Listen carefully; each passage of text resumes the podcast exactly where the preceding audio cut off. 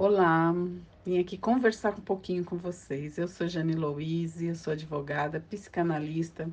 Idealizei uma página que se chama Libertes do Opressor no Instagram. Também atuo como delegada na Comissão de Assistência a Vítimas de Violência Doméstica na OAB Niterói. Uma mulher de mais de 40 anos, negra, que entende a necessidade que temos entre nós de adquirir conhecimento para nos resguardar, para nos proteger.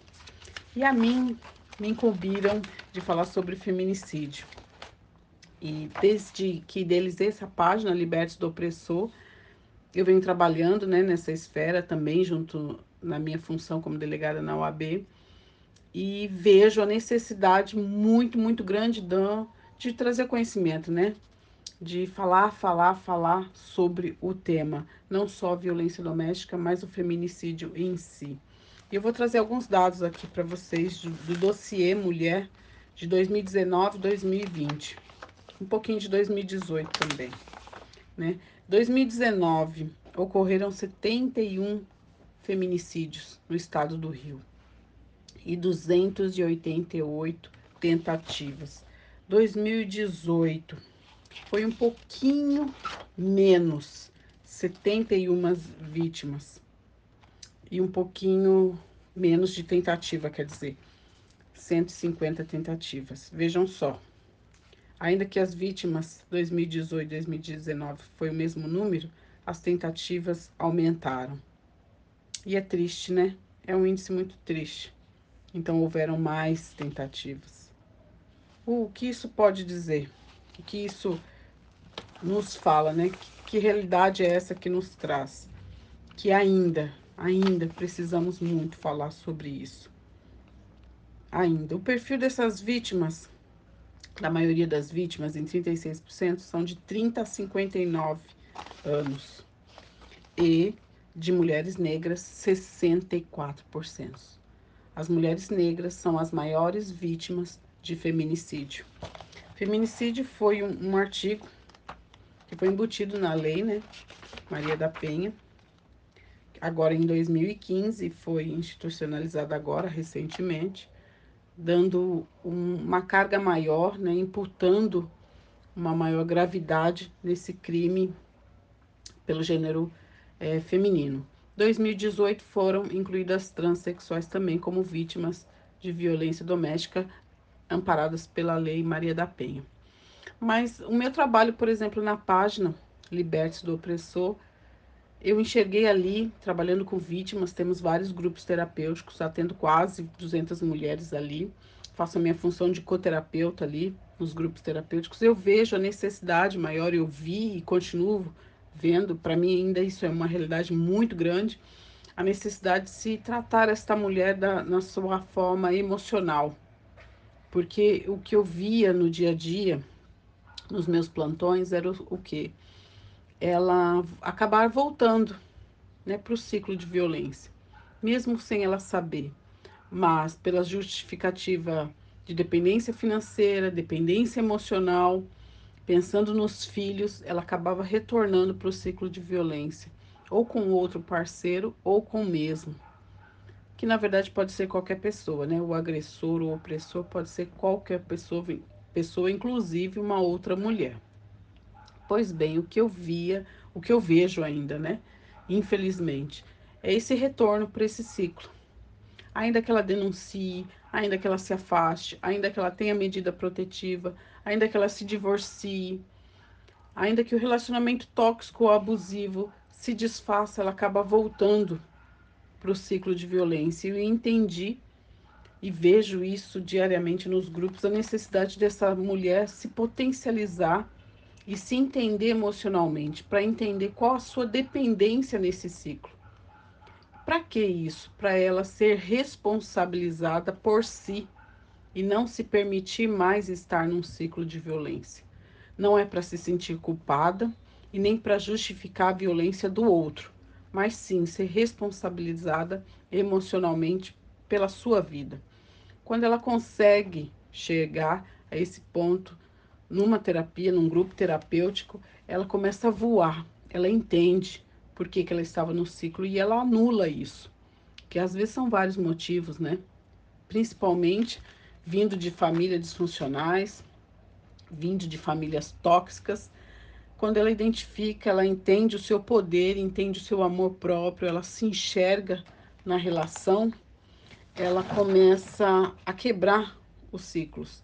Ela começa a se realmente se empoderar de amor, de conhecimento e de liberdade. E com isso ela não retorna ao ciclo de violência. Então esse tem sido o meu maior trabalho potencializar esta mulher de conhecimento de si própria para que ela não retorne ao ciclo de violência, para que ela não vivencie mais isso aqui.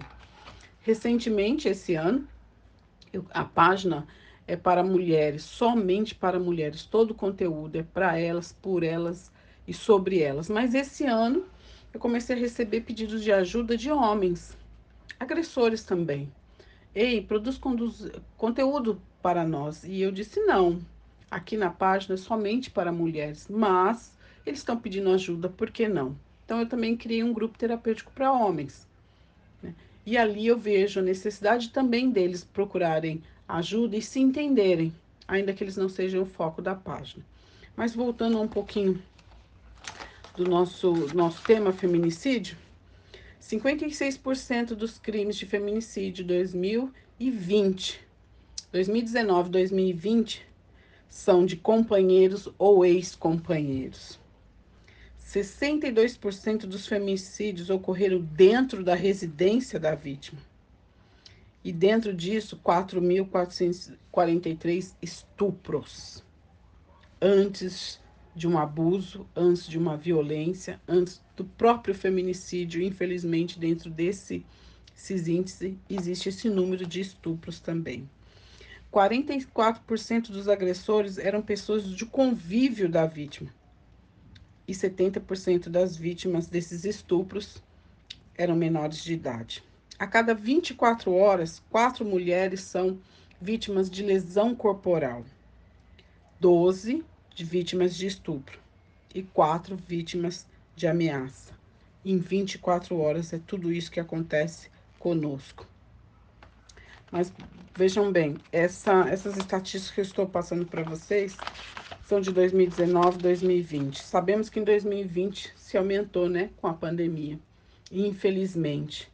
Mas também nos trouxe uma outra visão do que? Dos relacionamentos, né? Os relacionamentos estão muito ruins. Conforme a pandemia veio, ficaram-se mais juntos e aí o que era ruim, o que estava ruim, na verdade, se explodiu, né? infelizmente, acabou acontecendo. E toda vítima de feminicídio, ela passa por todos os tipos de violência doméstica, todos, todos. Ela começa com um relacionamento abusivo, que tem diferença, né, de tóxico com, com abusivo, mas fica aqui para uma outra oportunidade de eu falar sobre isso. E a violência doméstica nada mais é que o resultado desse relacionamento abusivo.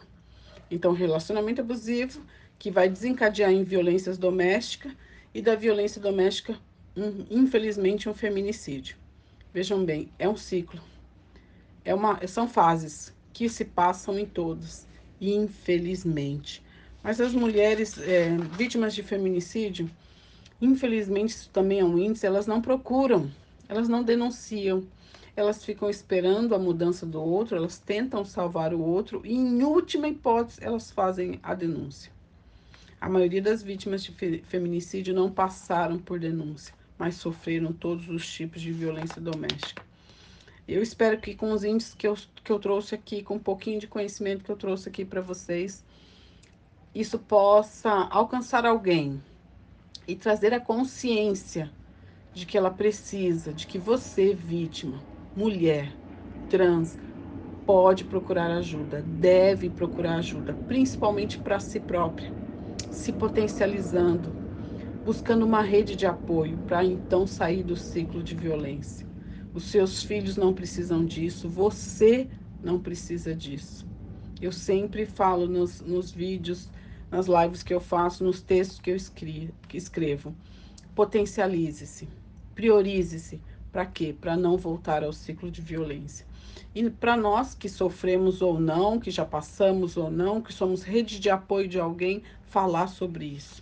Falar, falar, falar, falar. Quanto mais falarmos, mais o assunto vai ser discutido, mais teremos direitos resguardados, justamente para que a nossa vida não seja dissipada aí por um ato de violência baseado no machismo e no patriarcado que não precisamos, né?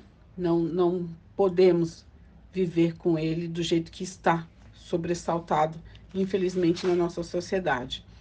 Mas eu deixo aqui mais uma vez a minha satisfação em vir conversar com vocês, minha honra, minha alegria de trazer, eu vejo como uma missão de vida falar sobre isso, porque eu entendo que se eu alcançar uma vida, é uma vida salva. E se dessa vida salva ela também falar sobre isso, é mais uma. E assim a gente vai replicando, praticando a sororidade e praticando a solidariedade. Ok? Eu agradeço mais uma vez a oportunidade de conversar um pouquinho com vocês. Me procuram lá, doutora Jane Louise ou a página Liberte-se do Opressor. Um beijo.